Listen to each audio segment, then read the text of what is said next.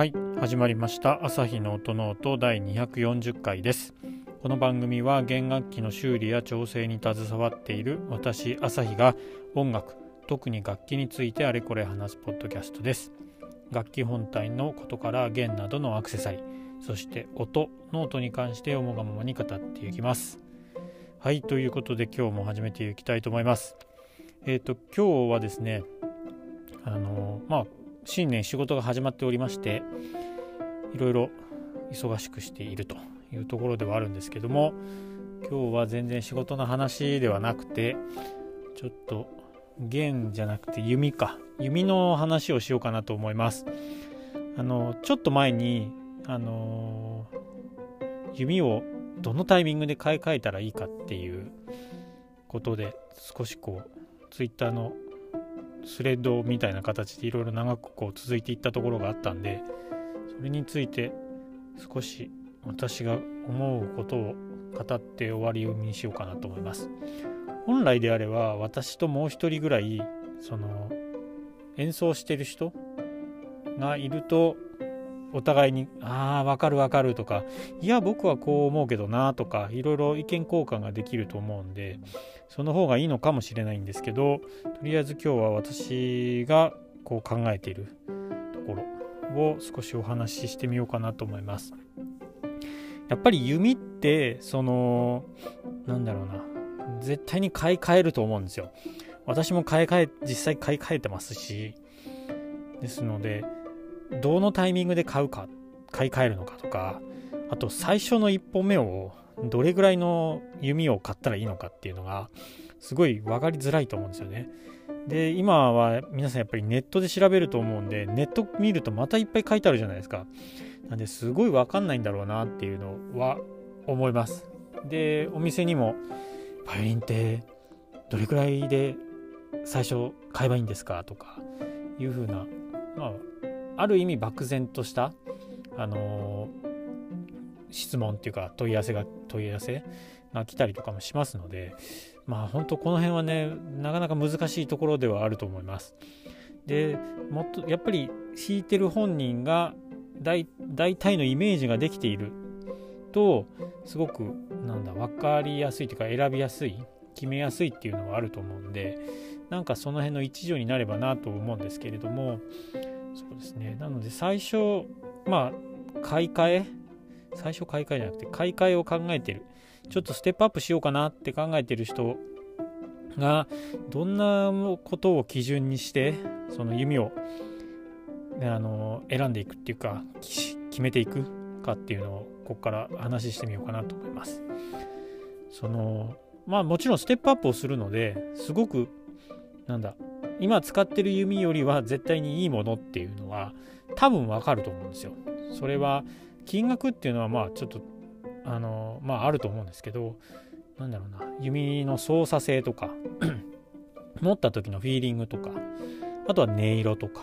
そういったところでいろいろこうあると思います。でうん私としてはやっぱり良い弓を持った方がいいだろうなっていうふうには思ってます。あのちょっとだけステップアップするとかあとはまあ1本目だとしても1本目でまあ続けるか分かんないしそんな高い弓買ってもなとかって言って安い弓とかでスタートするよりは、まあ、最初からある一定以上のクオリティっていうか品質の弓を持った方が絶対にいいだろうなっていうのはすごく思うところがあってやっぱりうーん。まあ安い弓っていうかスターター初心者向けの弓って初心者向けなんですよね。なのでとりあえずまあ竿があって毛箱があって毛が張られている以上みたいな感じにはどうしてもなっちゃうんですよね。ですのでそれって本当に何でしょうね。弓の形をした何かっていうぐらい厳しい言い方をしてしまえばそういうふうにも言えると思うんですけどなのでそれを弾いてると音の出し方とか音の出し方っていうかその運球の仕方とかあと毛の張り具合はどれぐらいかとか松ヤニはどれくらい塗ったらいいかとか弓の持ち方構えっていうのは分かると思うんですけどじゃあ音楽を作っていく音を作っていくっていうところを考えた時に表現していくとかいうふうにも言えると思うんですけどそうするそうした時にもうもうちょっと難しいんですよね。なのでできれば最初から「いやいや私そんな腕ないんで」とかまだ初心者ですし始めたばっかりなんでそんなそんなっていうのはちょっと金繰り捨ててですね。最初からやっぱりあのいい弓を使っていただく、まあ、楽器もそうですけどその方が絶対に上達も あとはその弓を演奏する技術的なところの感覚もあとは音色に対する感覚に対してもすごくこう敏感になれると思うんですよね。うんですんでその辺は思うところです。じゃあステップアップするって言った時にどのタイミングでやっぱり弓のその操作性とかフィーリングとかじゃピアニッシモとフォルテッシモあの辺のこの辺と何て言うんだろうそういったところがしっかりレスポンスあるかとか指先で暴れないかとかですね指元でもしっかり粘ってくれるのかとかそういったところが分かってから買い替えた方がいいのかそれともなんだろうな最初からその辺がどれくらいまで分かったら替え時なのかっていうのは自分では多分分からないと思うんですよね。なのででも思った時が替え時っていうところで思ってもらっていいんじゃないかなとも思います。やっぱりそういうふうになんかみんな変えてるからっていうのもあるかもしれないですけど変えてるっていうかみんなはねやっぱりステップアップするのかじゃあ私もいつかステップアップするんだろうなって思い始めた時にもうすでに始まっていると思ってもいいかもしれないですね。で自分が漠然ともう自分の今の弓で特に不便もなくて何もなんだ不満がなければそういうことで考えないはずなのでなんかこう周りがっていうのも一つ原因としてあってもいいと思いますしやっぱりなんかいい弓だといい音が出るのかなとかすごく弾きやすいのかなって思ってるのであればもうまあ思想するだけでもいいと思いますけどもうそう思った時が買い時みたいな感じで買ってしまっていいんじゃないかなと思います。私はなかなかそうはもうできないんで今持ってる弓でも最後になると思うんですけどですけど、うん、そういうふうに思っているのであればもう要は意識がそこにあるわけなので多分最終的には買い替えるはずなので。でツイッターの時にも話あの書いたんですけど早く買えば人生それずっと使っていくとして早く買った方がその後の日割り計算はお得になるんですよ。なので例えばどうでしょうね。分かりやすく100万円の弓を買ってでそれを25年間使ったとすると,、えー、と1年4万円っていう計算になるじゃないですか。でも、えー、と100万円の弓をうんとちょっと計算しやすいようにしないと。100万円の弓をえっ、ー、と40年あこういうのも計算ちょっとできないんですけど40年間使った。としたら4万円よりは絶対安くなるじゃないですか。日割り計算というか。ですので早めに買ってしまった方が お得じゃないのかなって思ったりするんですよね。なので、うん、あとはその弓を持っていているん？その弓を持ったから得られる、うん、音も音もそうですし知らなかった世界っていうのも気づけると思うんですよね。ですので、うん、やっぱり早い方がいいと思うしただかといって焦ってもしょうがないんでですのでこの辺はまあご自身でどの辺にこう、うん、今だっていうところを持ってくるかっていうところではあるんですけどやっぱりいい弓って本当にいい弓なんですよ。なんだろうなうん弾けないところがすんなり弾けるしあとは今同じ楽器要はバイオリンチェロとか同じ楽器で弓だけ変えてるんだけど全然音色が変わったりとかうんなんかねすごいもう持った瞬間にしっくりくるとかなんかそういうのがあるんでやっぱりいい弓を持つと助けてもらえるし弾けなかったパッセージが弾けるとそこはもう気にしなくて次のなんだろうテクニックとか技術あとは他で弾けないところに集中するそこに時間を割くことができるしうんあとは何だろうな音色に関しても3つの種類の音色が出せない弓を使ってた人が極端な話10個の音色を奏でられる弓を持ったとすると3倍以上の表現方法を身につけられるわけじゃないですか。それってやっぱりすごくなんだろう弾いてても楽しいだろうし知らない世界なわけですよね。今までは ABC しか選択肢がなかったところに ABCDEFGHIJ この辺までなんだ引き出しが増えるわけなんでそうするとなんだろうなもっとよりうん楽譜を見るようにもなるかもしれないですよね。この辺のこのアフタクトがどうのとか曲を今までは3つの弾き方しかしなかったものが10個使えるってなったらじゃあこの今まで A で弾いてたところをじゃあ次はどうするんだろう。D とそうだな。D でもいけるし A でもいけるし E でもいけるなって考える。その考える考えないといけなく今度はなっちゃうんですけどそういうふうに考えることにもなるし。ですのでうん私はもうなんだろう。100里あって一概なしぐらいな感じで 考えてるんですけどもなかなか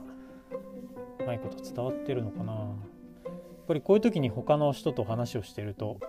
そうそうそうとかねいう風な話もあったりあ僕こういうの基準にしてるんだよねとかやっぱいい弓ってこうだよねとかいろんな話が膨らんでいくと思うんですけどうんやっぱりねやっぱり買い替えで失敗されてる方もやっぱりいるんですよ。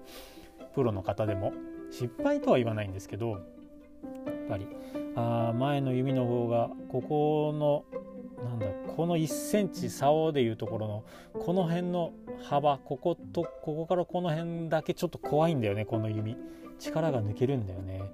そうするとちょっとな肘がなとかっていう風になる場合もあるんですけどうんどうなんでしょうね。そんな感じでございます。ですので、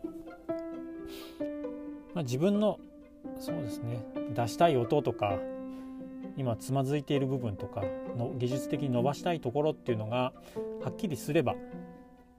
それに対して取るアプローチっていうか取る対策っていうのはおのずと決まってくると思うんで自分が何を求めているのかっていうのを少しはっきりさせておくと迷わなくても済むのかなっていうふうに思います。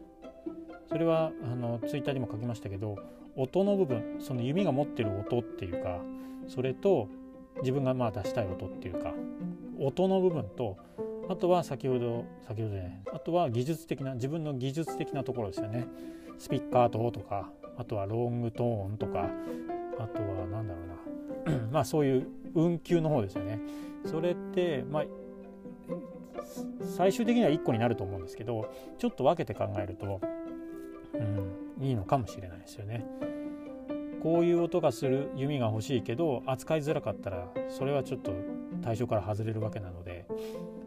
逆に私はこういう運休こういう弾き方が苦手だからそれをカバーしてくれる弓が欲しいなっていうことであればそういう弓を探す。でその弓が自分が出したい音好きな音だったらまあ買いだろうし逆にいや操作性はすごいいいんだけど音がちょっとあんまり好きじゃないんだよなとかなんか重いなとか